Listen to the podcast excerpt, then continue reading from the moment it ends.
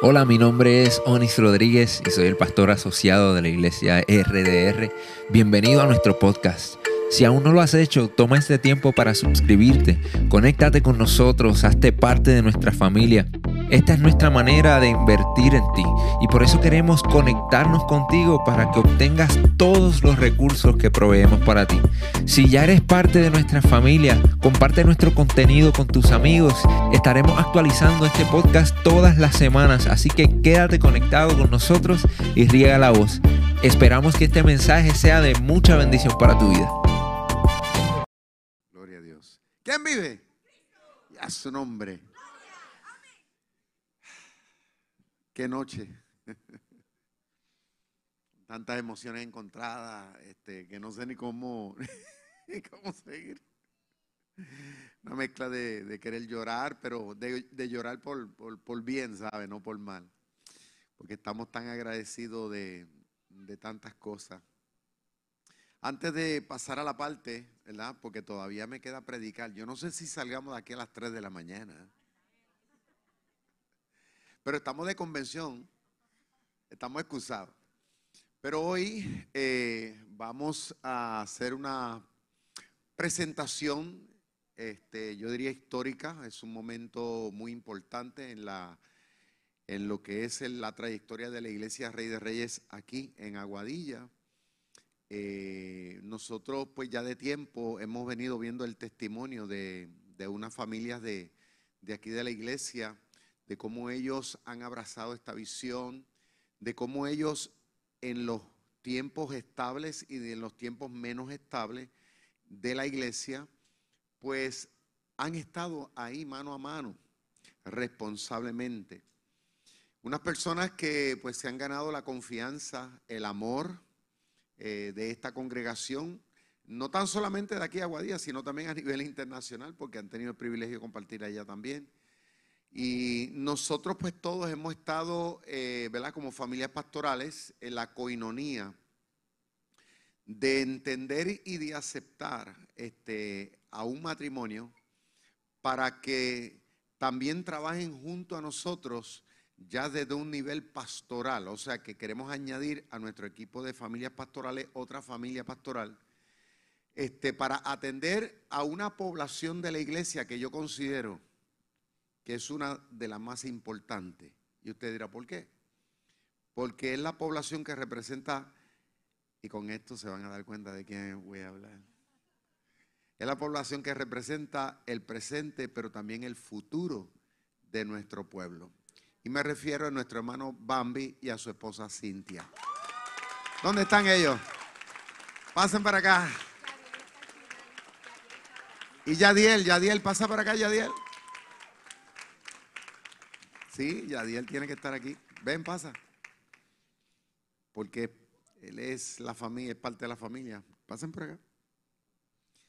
Bambi, eh, como cariñosa, bueno, él es Joel Cubero. ¿Quién lo conoce por Joel Cubero, verdad? Yo creo que ni tu mamá te conoce por Joel ya. Los acreedores.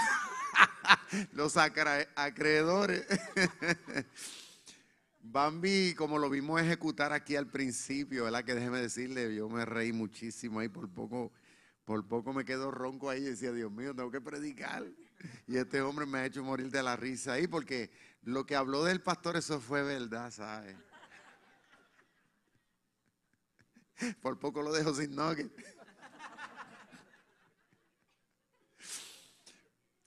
Definitivamente que eh, lo vemos ejecutar así y uno pensaría que, no es serio, ¿verdad? La gente pensaría, eh, mami, es un charlatán. Pues déjame decirle algo. Eh, un hombre muy serio, eh, sabio, prudente, responsable. Bueno, tiene todo, ¿no? pero eso es gracias a Dios sobre todas las cosas. Y segundo, gracias a esta señora que está aquí. Cintia Díaz. Cintia, Cintia yo la conozco desde pequeñita, desde bebé también, desde pequeñita. Conozco a ella, conozco a su familia hace muchos años.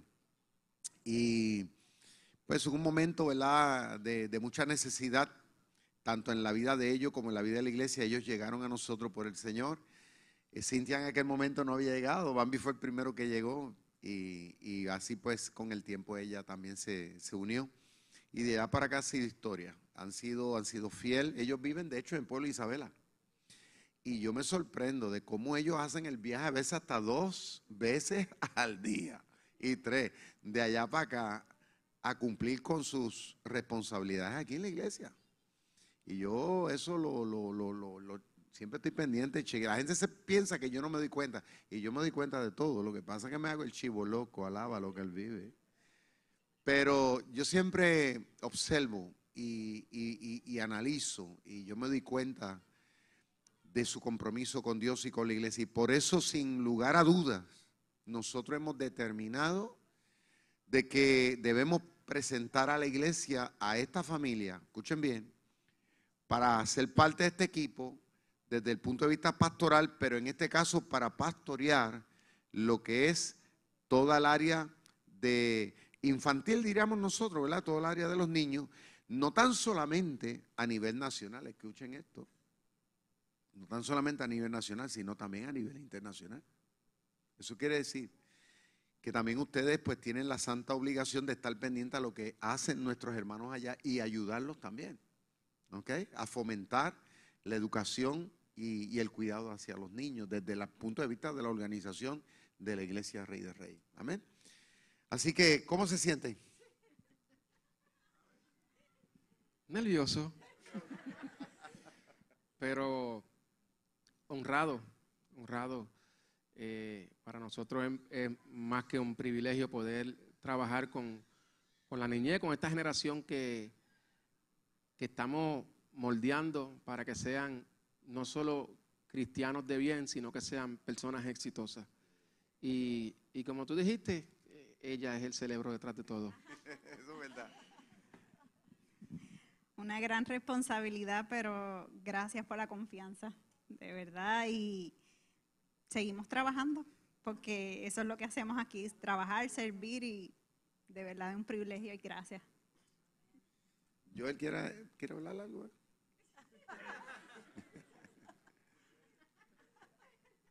Muchas gracias. Gloria a Dios. Déjame decirle que esto, esto, no, esto surgió en el corazón primero de Dios, claro. Surgió en el corazón mío, pero también simultáneamente en el corazón de, de los demás pastores. Yo me acuerdo cuando yo me uní a hablar con ellos, fue como que salió espontáneo. Pum, yo le dije, mira, yo siento en mi corazón, ellos también, y como que fue así. O sea, y eso es de Dios. Eso es de Dios definitivo, porque pone el mismo sentir. No hay duda, mira, o, incertidumbre, no, pero aquello que no.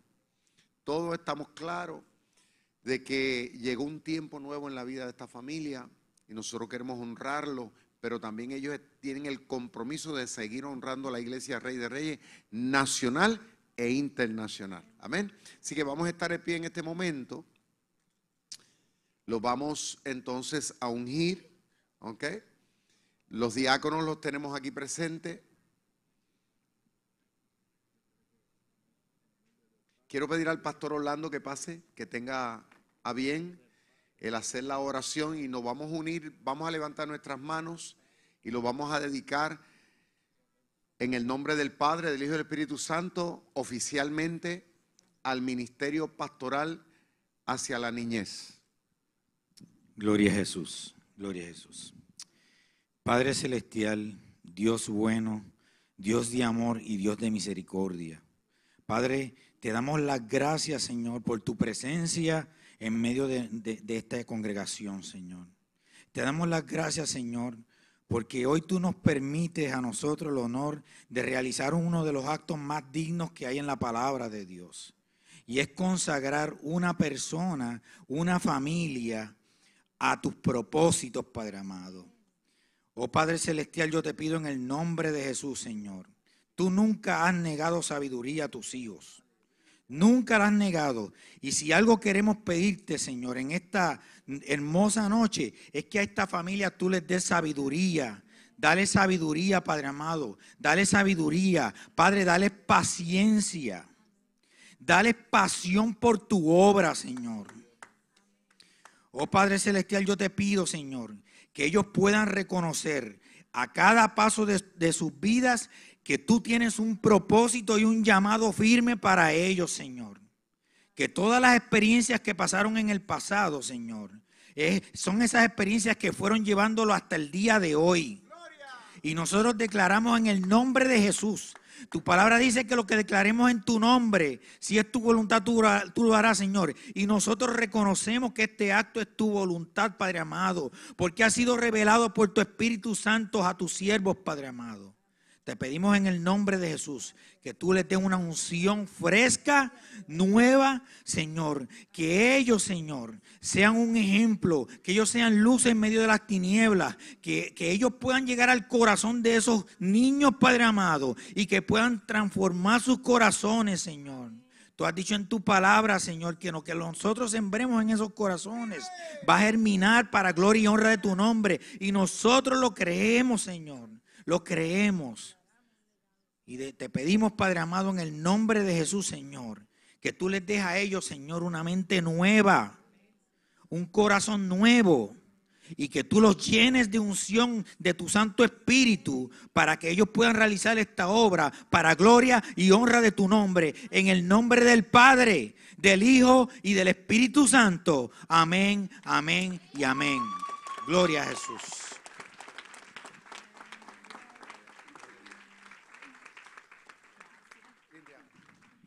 Mientras tanto, los niños pueden ir saliendo para avanzar, pues pueden ir ya saliendo a, RDR Kids.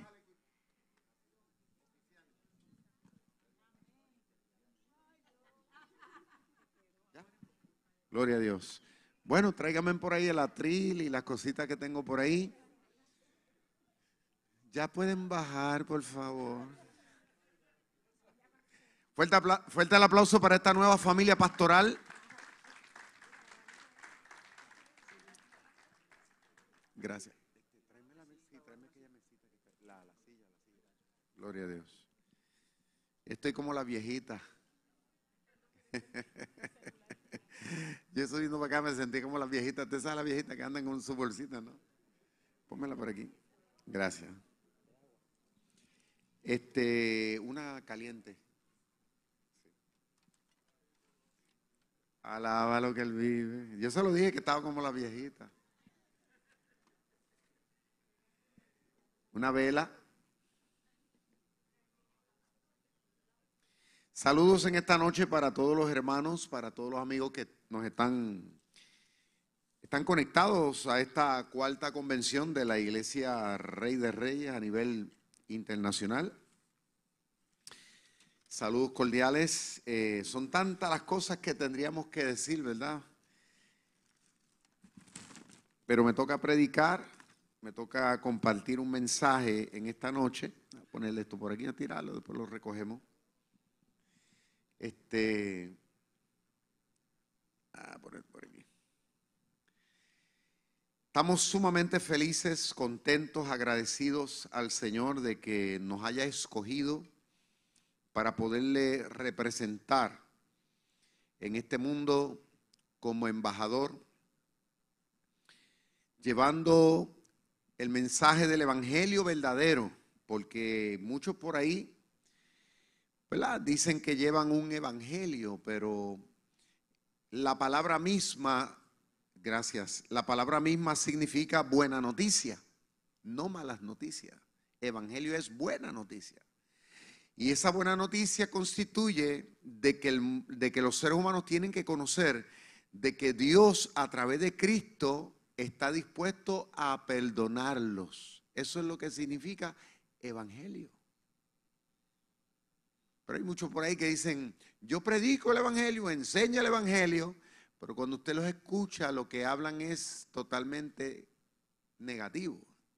Negativo. Crítica, señalamiento, etcétera, etcétera, etcétera. Una cosa terrible.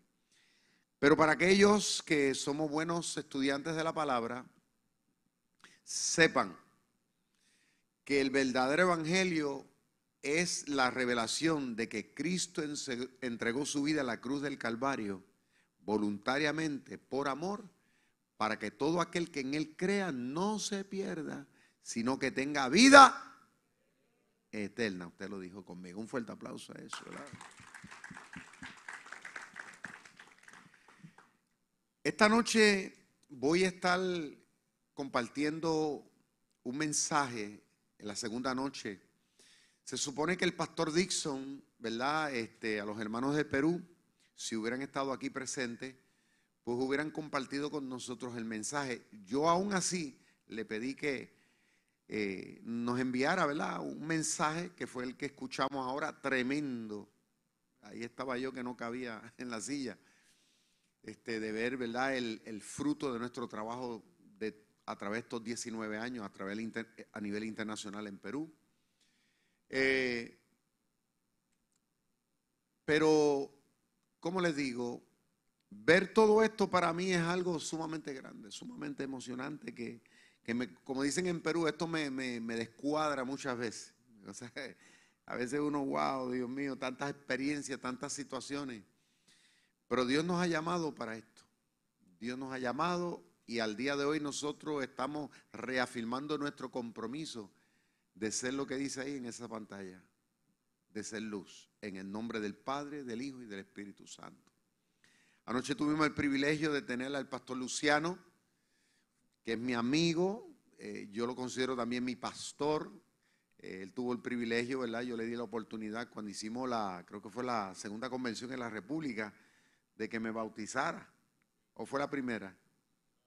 La segunda, hicimos un bautismo y yo, y yo quise que él me bautizara. Eh, y, fue bonita la experiencia.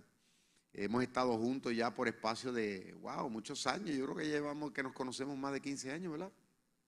Más o menos por ahí, yo diría. Que ya que nos conocemos y hemos estado compartiendo en, en diferentes momentos.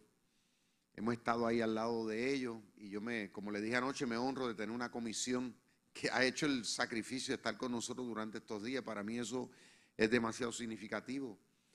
Pero yo les digo algo, este es un trabajo que es retante, pero como nosotros estamos preñados, perdón, perdonen que utilice el término, usted sabe lo que significa, estamos preñados con la visión de Dios, pues para nosotros eso se convierte en una energía, se convierte en nosotros en una fuerza tremenda. Y no nos quitamos, porque escuchar, por ejemplo, testimonios como escuchamos del pastor Dixon, los hermanos de, allá de Japón, escuchar a la alemana Sara Otake testificar y todo, ¿no? Los hermanos de la República y todo, esto yo digo, wow, vale la pena seguir hacia adelante, porque cuántos más como ellos están esperando que nosotros vayamos a ellos. Los otros días le decía al pastor Luis Alcántara, que es el pastor, saludo al, al, pastor Luis, si nos está viendo en esta noche, este, pastor de la iglesia La Encantada, me acuerdo que yo le decía los otros días, le decía, Luis, ¿cuántos Luis Alcántara, cuántos Dixon Espinosa? Este, todavía, ¿cuántos Quiques Lozada? Saludo al pastor Quique también allá, si nos está viendo en esta noche allá en el Perú. ¿Cuántos pastores, personas que Dios ha llamado escogidos, están esperando que, alguien vaya y le predique y los encamine como yo lo he hecho con ustedes? Todavía tenemos mucho por hacer, como lo dijo el pastor ahí a través del mensaje. Todavía tenemos mucho, todavía estos países apenas nosotros, como dicen en inglés, we, we just scratching the surface, todavía estamos apenas comenzando porque tenemos mucho trabajo.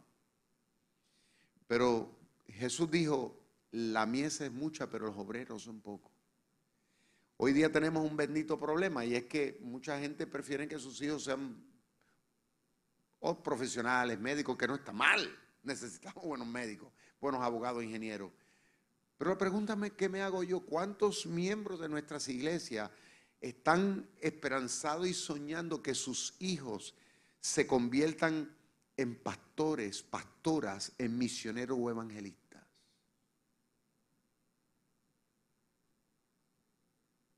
¿Qué padre ora para que su hijo se convierta en un servidor, en una servidora de Dios?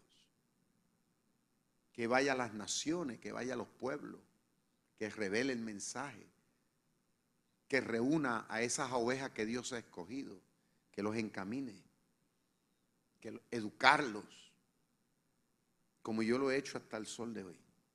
que ayuda a levantar escuelas cristianas, hospitales cristianos.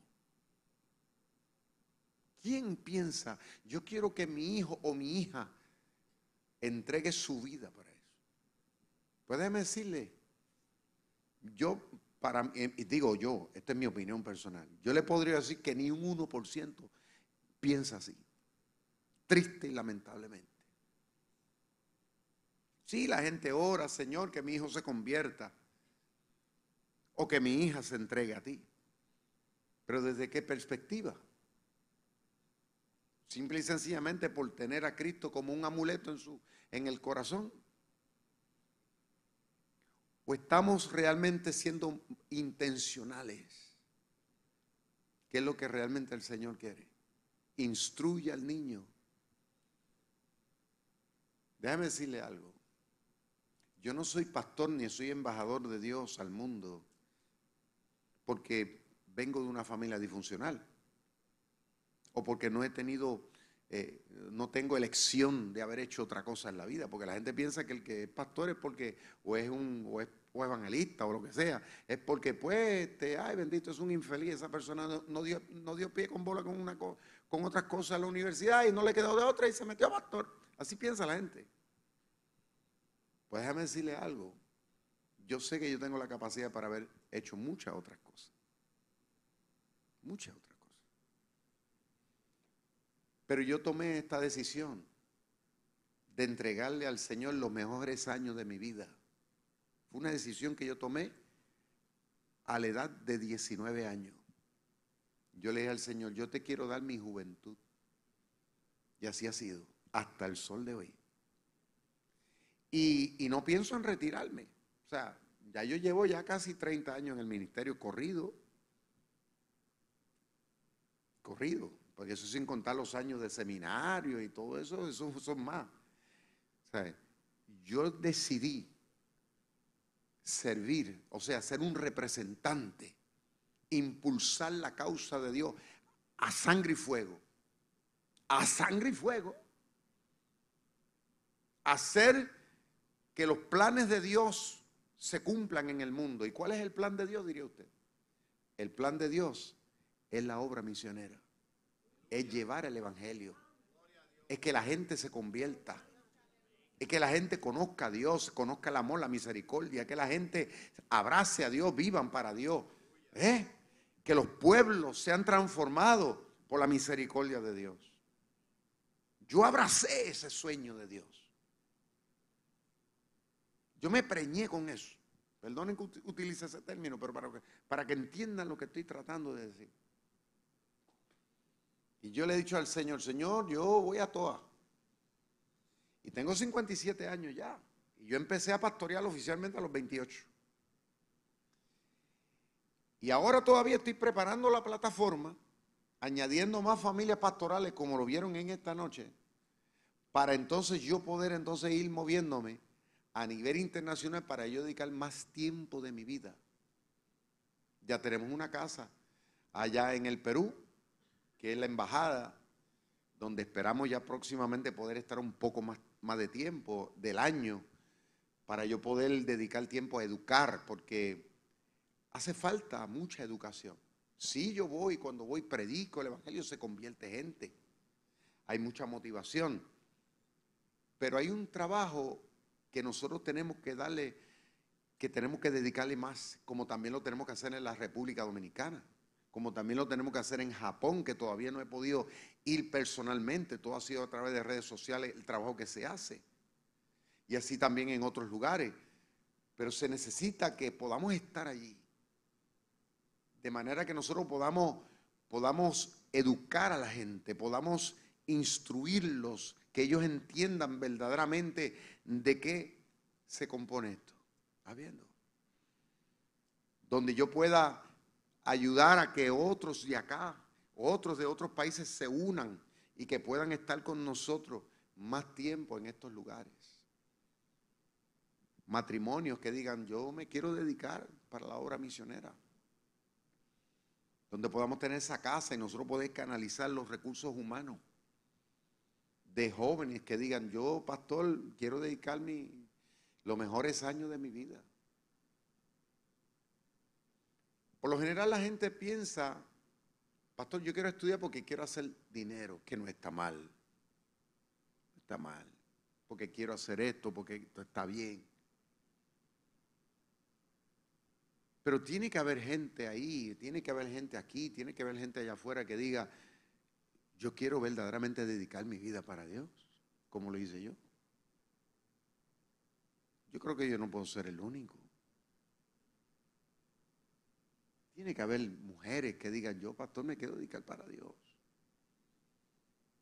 Ahora, tomar una decisión como esa, una decisión fuerte, porque uno tiene que romper con pensamiento de riqueza, con pensamiento de, muchas cosas.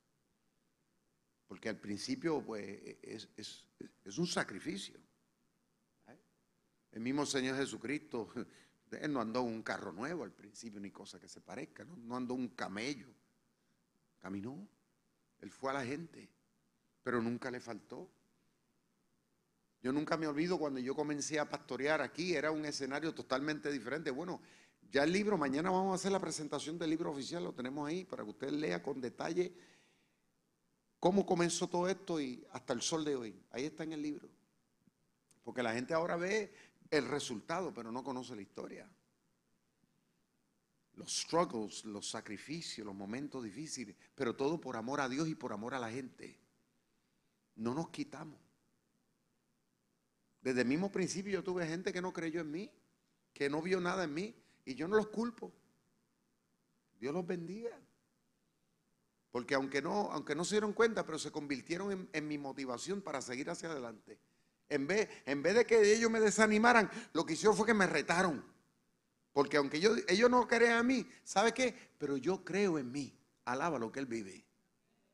Y yo sé que Dios cree en mí. ¿Eh? Y yo no me quito. Porque yo sé que hay gente aquí y gente en otras partes del mundo que necesitan conocer a Cristo. Nosotros somos embajadores de Él al mundo. Que no nos vean a nosotros, que vean a Cristo a través de nosotros. La gente necesita conocer verdaderamente quién es Jesús. Es sorprendente cuando uno va a, a muchos lugares en el mundo uno asume en Puerto Rico de que todo el mundo es cristiano porque como aquí tenemos una iglesia en cada cuadra, gracias a Dios, y tal vez en la República Dominicana, pero hay lugares literalmente en el mundo donde no se conoce acerca de quién es Cristo. Entonces cuando uno llega y uno le habla, uno, e, ellos se quedan como, ¿de qué tú estás hablando? Y, eso es algo que yo lo he vivido. Y yo digo, Dios mío, pero es que alguien tiene que hacer algo. Porque por lo general hoy día mucha gente se llama evangelista, se llama, se llama misionero, pero, pero lo que andan buscando es dinero. Ah, porque mucha gente en esto lamentablemente ve esto un negocio. Cantante que dice, yo canto para Dios, sí, pero, pero le gusta cantar en las iglesias, le gusta cantar meramente en las grandes ciudades, porque, porque lo que andan buscando es ofrenda. Pero un verdadero pastor, misionero, evangelista, lo que sea, que después que sea un siervo de Dios, no tiene eso en la mente. Lo que tiene en la mente es la gente. Ver la gente abrazarse con el Señor. Ver la gente renovada, restaurada. Ver la gente sanada. Ver la gente empoderada de Dios. Esa es la gasolina de un verdadero siervo de Dios. Ver a la gente que andaba en oscuridad. Espiritual, social que andaban una vida sin sentido, pero que hoy día viven en la luz de Dios. Jesús dijo unas palabras. Dijo que nosotros somos la luz del mundo. Y usted dirá, ¿y qué es lo que Cristo quiso decir con eso? Con que somos la luz del mundo. Yo pensaba en ese término que Jesús utilizó para referirse a lo que somos. Luz. Uno diría, bueno, eso es, eso es sencillo, porque como vemos aquí hay tanta, tanta bombilla, tantas luces. Uno pensaría, bueno, una luz, una bombilla. Jesús nos comparó con eso. En el mundo.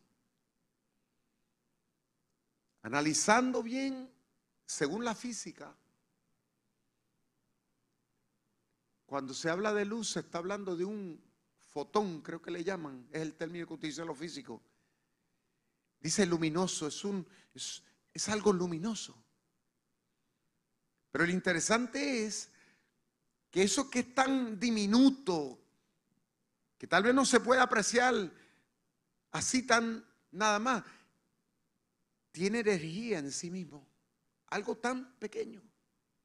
Tiene energía en sí mismo. Es como que algo que se autosustenta a sí mismo. Cuando hablamos de luz, estamos hablando de, de ese rayo que inclusive, como dijo Albert Einstein, viaja hasta en el tiempo. Tiene, tiene, tiene, ¿cómo diría? Alcance. Porque usted ve en el sol, pero el sol está bien distante de la tierra. Pero dice que esos son años luz que viaja la luz. Pero mire qué poder tiene la luz. Viaja en el tiempo. Es autosustentable. La luz en sí misma incluso tiene hasta calor en ella misma. Algo que uno diría, wow, pero ¿cómo es? Y Jesús dijo que nosotros los creyentes somos en nosotros mismos una luz. Albert Einstein dijo estas palabras. En una ocasión, estando él en su juventud, era apenas un muchacho, estaba en su salón de clase y estaban hablando acerca de, la oscuridad, acerca de la luz y toda esta cosa.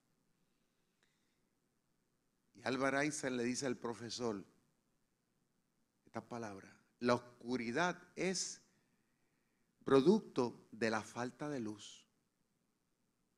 Le dijo él. Dice que le voló la mente allí en aquel momento porque eh, no se entendía.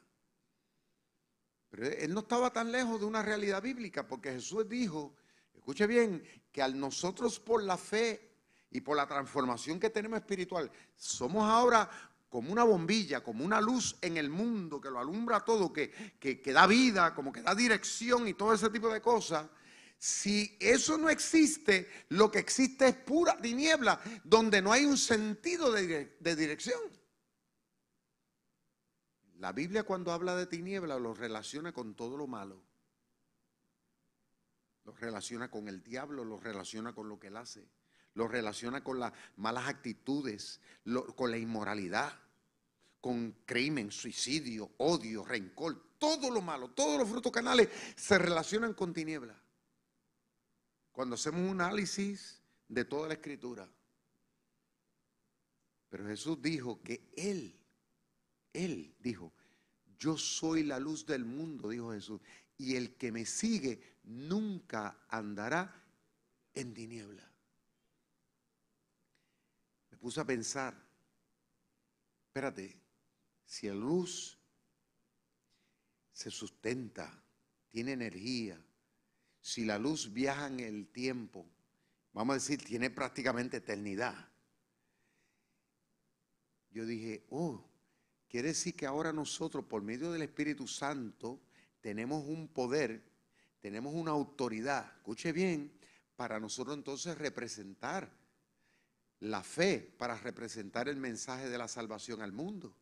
Nosotros en sí mismos tenemos una autoridad de Dios y muchas veces la ignoramos. Y déjeme decirle algo, iglesia.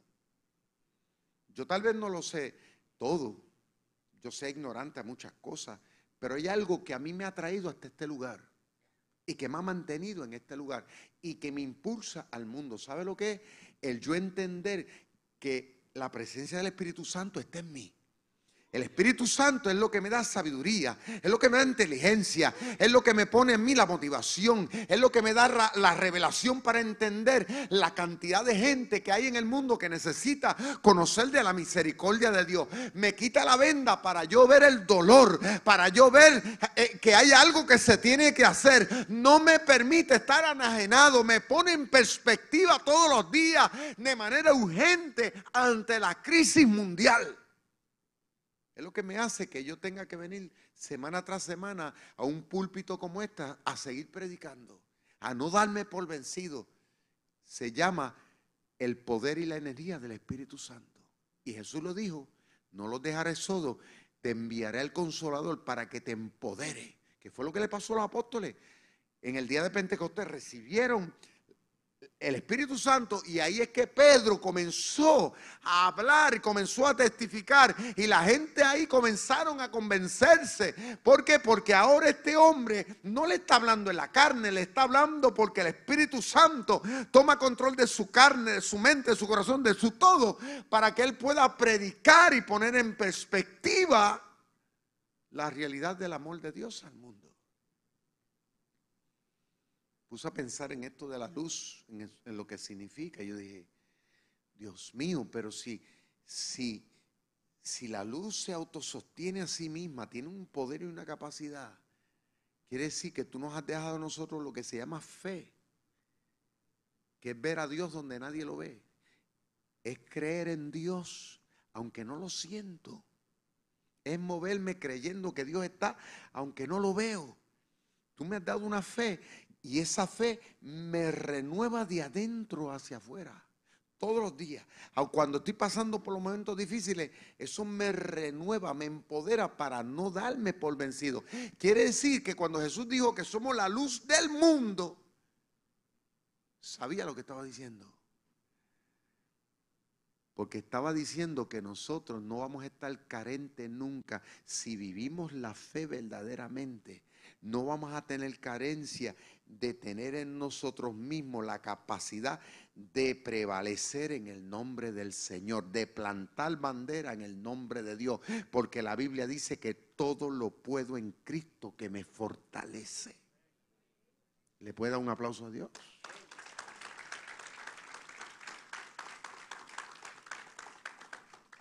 Ahora, Jesús dijo, ustedes son la luz me puse a pensar, espérate, la luz viaja en el tiempo. Tiene eternidad, prácticamente. Pues cuando Jesús dijo eso, supo lo que decía, porque Él dijo que ahora nosotros no vamos a morir jamás, vamos a vivir para siempre. Porque nosotros ahora que estamos en el Señor, después de esta vida vamos a la eternidad. Todo lo que hacemos aquí tiene repercusiones allá.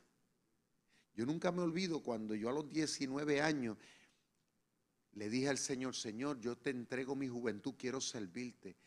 Yo me acuerdo que yo le dije, Señor, ya yo estoy cansado de, de hacer este trabajo para el mundo o para mí mismo. Yo te quiero servir a ti, quiero representarte en el mundo. Yo lo que quiero hacer ahora, lo quiero hacer, quiero hacer algo que tenga implicaciones eternas. Porque aquí abajo yo me puedo fajar y puedo tener una casa, puedo guardar dinero, pero cuando me muera todo eso se va a quedar ahí. Eso no se va a acordar en la eternidad. Lo que yo acumule acá abajo, lo que yo logre acá abajo humanamente hablando, eso se queda aquí. Pero eso no se va para allá. Eso me lo puedo llevar en el, en el hueco cuando me metan allá abajo. Pero lo que me voy a llevar conmigo va, va a ser lo que yo haga en favor del reino eso se va a recordar allá arriba. Porque cuando vayamos al cielo, yo no voy a llegar solo. Cuando yo esté delante de Dios, no voy a estar solo. Cuando yo esté allá arriba, van a ver mucha gente de Puerto Rico, de República Dominicana, de Perú, del Japón, de, de Ecuador, de Estados Unidos, de Bolivia, de todos estos lugares y de los países que faltan, que allá arriba a coro van a decir, nosotros llegamos a los caminos de Dios, servimos al Señor apasionadamente, le entregamos la vida porque ese hombre fue y nos predicó, fue y se convirtió en una bombilla de Dios, fue y encendió en nosotros la chispa del Evangelio. Ese hombre que está ahí fue obediente en medio de la circunstancia y ayudó a que nosotros nos convirtiéramos a ti. Nunca me olvido, y mi esposa es testigo. Allá en Perú hay un hombre, un hermano nuestro que se llama Gumelcindo. Él es uno de los choferes del restaurador. Gumelcindo era un alcohólico, empedernido, un hombre entregado a la vida, a la oscuridad Cuando él se convirtió, su vida cambió radicalmente. Una noche, casi era la una de la madrugada, veníamos de predicar de un campo. Y mi esposa, él y yo veníamos en la parte del frente del camión. Y a mitad de camino este hombre comienza a llorar. Y con lágrimas decía, pastor, ¿qué hubiera sido de nosotros si usted no hubiera llegado aquí a predicarnos el Evangelio? Pero con lágrimas vivas, ¿qué hubiera sido de nosotros si usted no hubiera llegado aquí?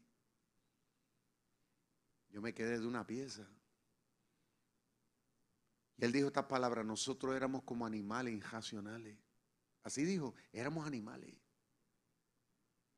Pero desde que usted fue obediente y usted vino aquí, mi vida cambió. Mi vida cambió. Gente como esa es la que van a llegar al cielo.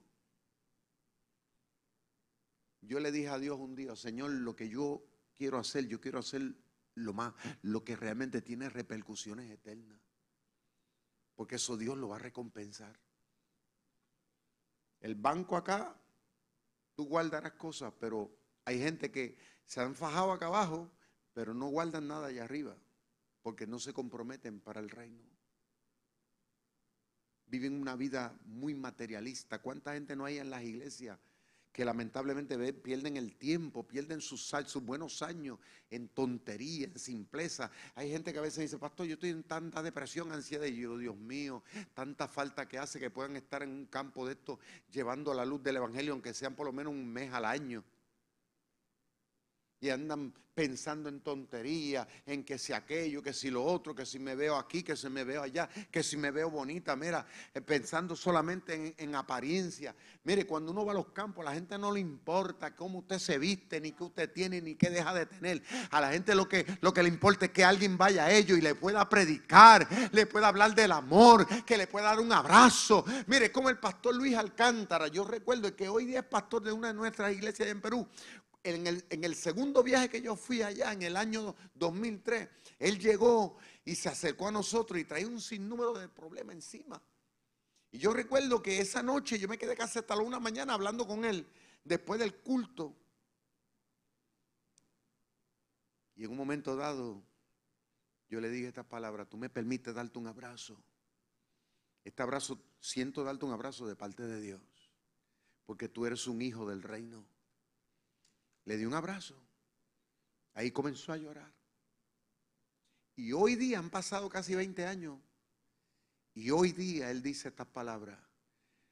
Hoy yo soy lo que soy gracias a un abrazo que el pastor Víctor me dio a mí en el nombre de Dios. Hay gente allá afuera que no le importa si usted tiene dinero o no tiene. Usted es gordo, feo, lo que sea. Hay gente allá afuera que lo que está necesitando es que alguien vaya y le diga, Cristo te ama. Niños en estos campos que yo voy, niños descalzos, que tú los ves humildemente, que los padres muchas veces no se preocupan por ellos y que hace falta alguien que vaya a hablarle, a ministrarle, hacerles entender que hay un camino mejor. Cuando en mi, autobiografía, si hay algún detalle que usted va a leer, es este. Cuando yo llegué a esta iglesia, yo llegué producto de, de una separación, de un divorcio familiar. Y lo que jugó un papel importante en mi vida fue el hecho de que mi abuela me traía a la iglesia. Porque fue en, estas, en esas banquetas donde yo escuché la palabra. Porque en mi casa yo veía otro escenario. Pero fue la iglesia donde yo aprendí lo que es el amor. Fue la iglesia donde yo escuché lo que es fe. Fue la iglesia donde yo escuché las historias de Sansón, donde escuché la historia de David que mató a Goliat, donde yo escuché las historias de, de, la nación de Israel que conquistaba naciones en el nombre de Dios. O sea que yo siendo un niño en esas banquetas, yo entendí que aunque en mi casa, en mi familia, había un sinnúmero de problemas y aunque tal vez yo estaba destinado a ser un fracaso en la vida, pero yo entendí que si yo me movía en fe, como esos hombres de la historia que habla la Biblia, yo podía romper con esas maldiciones. Yo podía ser alguien diferente en la vida. Yo podía triunfar, aunque mi familia tal vez fue víctima. Yo podía ser más que un vencedor si le creía al Dios de la Biblia. O sea que si esta iglesia no hubiera estado aquí, si mi abuela no me hubiera traído aquí, yo hubiera sido producto de la estadística social. Hay gente allá afuera, jóvenes, en otros lugares, en otras naciones, que viven en pura oscuridad. ¿Sabe por qué? Porque hay ausencia de luz.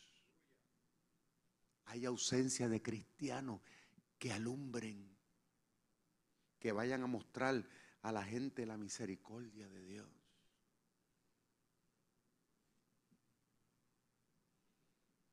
Cuando yo voy a ver estos países, usted piensa que yo voy a predicar y, me voy así, me escabullo y me voy para el hotel y ya. No. Yo comienzo a abrazar a la gente. Hay una familia allá en Chulucana que es uno de los líderes también.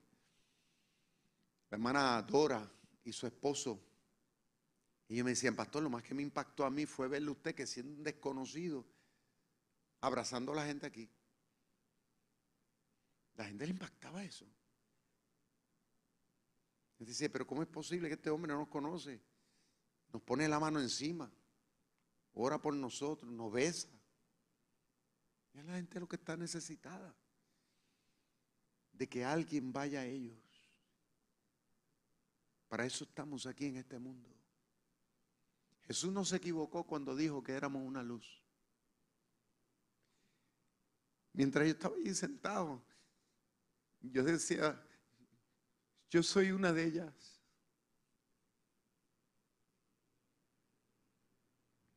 Yo le pregunto a usted, ¿se identifica usted con alguna de esas bombillas?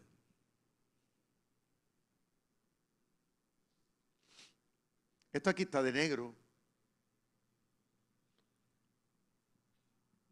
Pero están las bombillas aquí. Cada una de ellas representan a cada cristiano. Representan una iglesia. Representan un ministerio.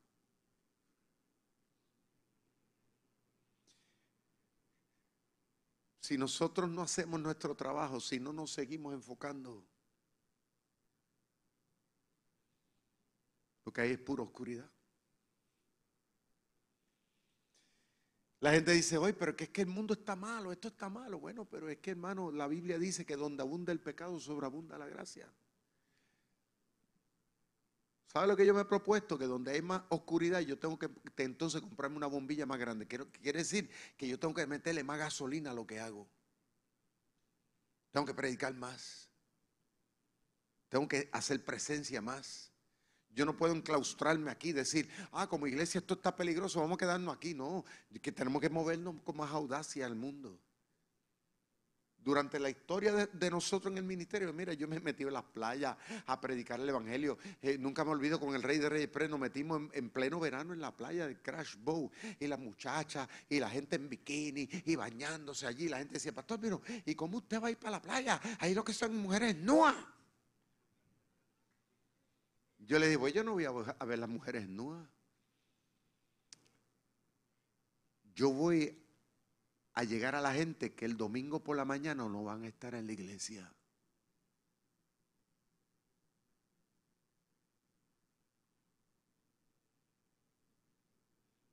Yo voy a la gente que tiene mucho tatuaje que están marcados por la vida y que se sienten avergonzados de sentarle en, la, una, en, una, silla de una iglesia como esta, porque, porque ellos se sienten mal, porque, porque la gente no los no lo, no, mira con el jabo ojo, porque ellos se sienten fuera del lugar. A esa gente que yo quiero ir a ellos, a los que tienen pantalla.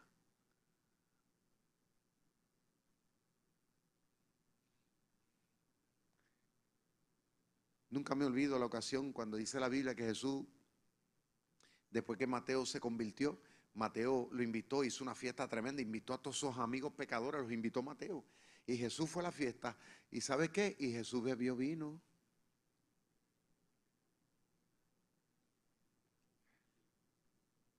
Ah, no me diga que él no bebió jugo Welch. Jesús bebió vino, allí estaba con los pecadores. Claro, no hizo lo, mismo que hizo los pecadores, pero allí estaba sentado. ¿Y sabe lo que pasó? Llegó la comisión de Juan el Bautista, los discípulos de Juan, y comenzaron a cuestionarlo. Y tú, mira, Juan mandó a decir si verdaderamente tú eres el que iba a venir, el Mesías, o hay que esperar a otro. Pero fue porque ellos fueron con el bochinche de que, mira, Cristo está metido en casa Mateo, allí lo que había puros pecadores, habían prostitutas, había rab, estaba metido a Boni allí, usted sabe, la montaron y Jesús estaba allí. Me impresiona la contestación que le dio Jesús. Yo no he venido para los que están sanos. Yo he venido para los que están enfermos.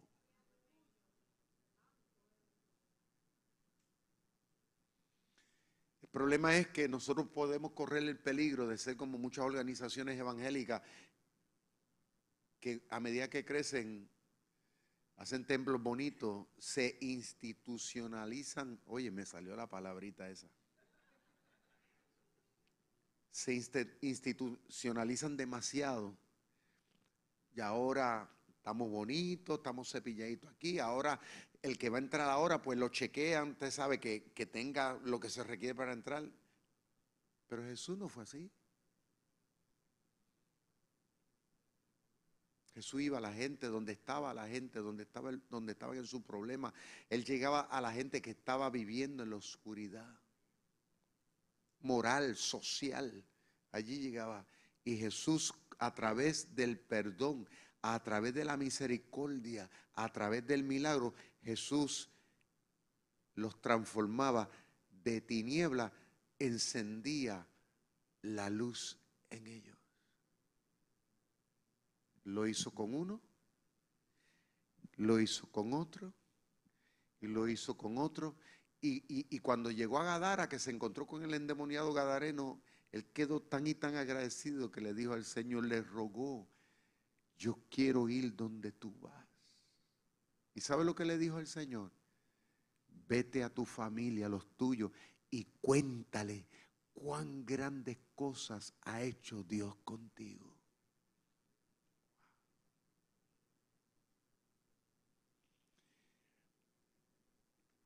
Cuando yo terminé de estudiar el seminario, yo tuve la opción de seguir estudiando, de seguir hasta sacar un doctorado en teología. Ellos me rogaban, me pedían, pastor, sigue estudiando, sigue estudiando. Yo me puse a orar y tomé una decisión. Yo dije, me voy a dedicar a trabajar. O sea, renuncié a buscar el título para colgarlo en una pared. Yo dije, es que no hay tiempo para eso. Hay que ir a la gente. Y yo me decidí dedicarme. Pero como dijo el pastor Dixon a través de su mensaje, dice, nosotros somos el fruto, al igual que ustedes y otros. Porque aunque tal vez el pastor Quique está atendiendo a los hermanos de Japón, pero el pastor Quique se convirtió con nosotros. De hecho, yo lo nombré pastor a él. En un momento muy inestable de su vida, yo creí en él. Y verlo predicar en las redes sociales, para mí es un orgullo. Verlo atender las iglesias, es un orgullo.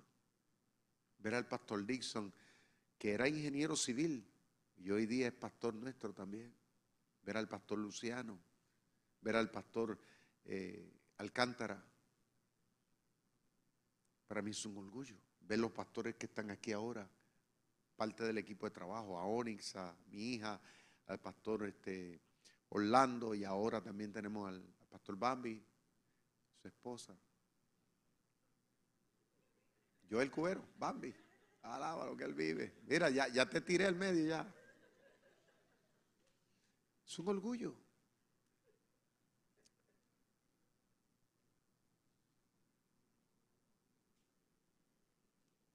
Hacen. Quitarle esto, perdonen. Hacen 19 años.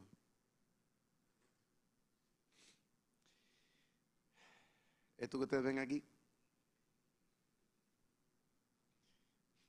Me queda un poquito chiquito. Un poquito nada más. Hace 19 años yo me puse esto en el 2003 cuando fui a predicar a Cholucana. Yo prediqué con esto. Ponme la foto, mira ahí está la foto. Yo tenía este vest.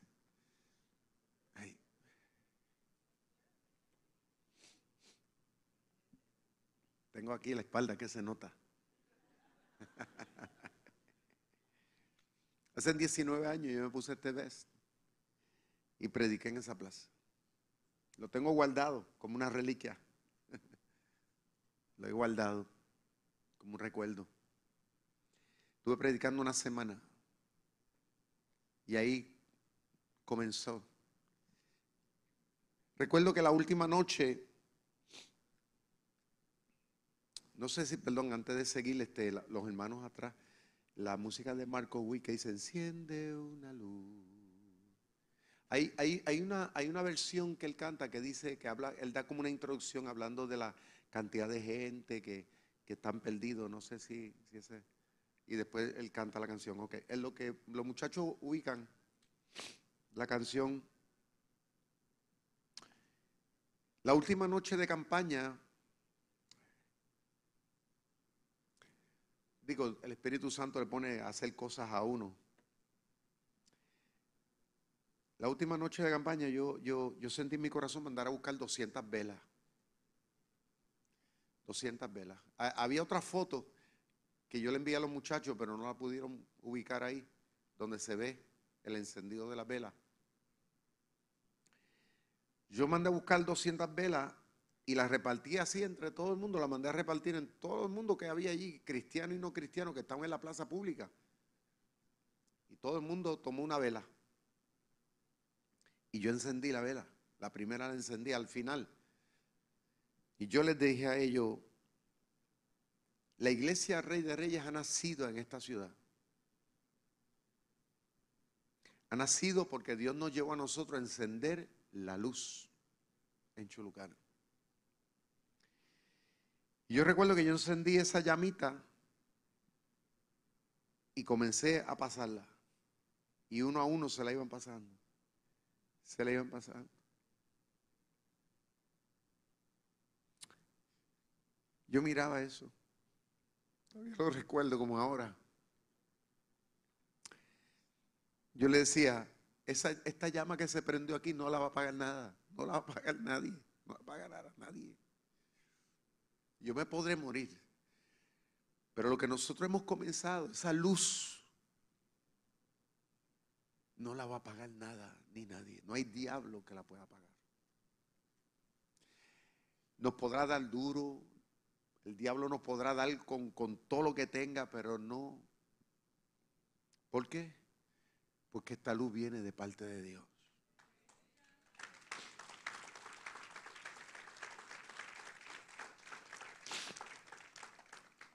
Yo le decía, en el transcurso del tiempo va a acontecer que nosotros vamos a seguir viendo el fruto del trabajo. Y fíjense que se ha sido así. ¿Qué pensé yo que nosotros algún día íbamos a poder tener una misión en Japón? Que cargar el logo de esta iglesia. Jamás eso pasó por mi mente. Pero las cosas se van multiplicando, porque acuérdense que cuando uno está en la perfecta voluntad de Dios, uno siempre va en multiplicación y no en resta. Y ahí poco a poco vamos.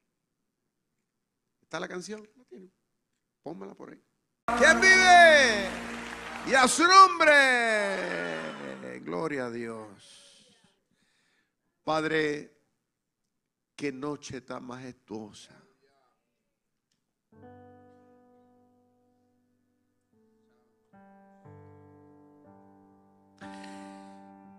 Señor, viene a mi corazón tanta gente en el mundo,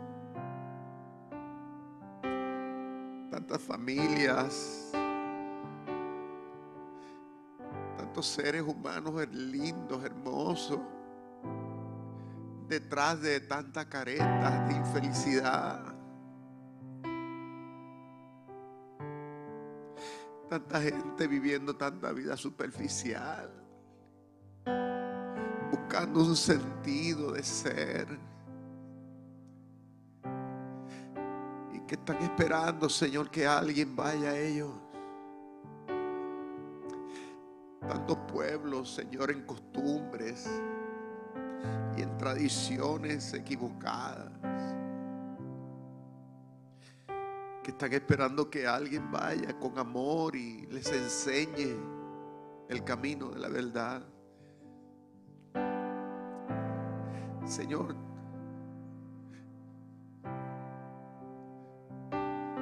cuánta necesidad hay de que nosotros, Señor, vayamos y sigamos y persistamos.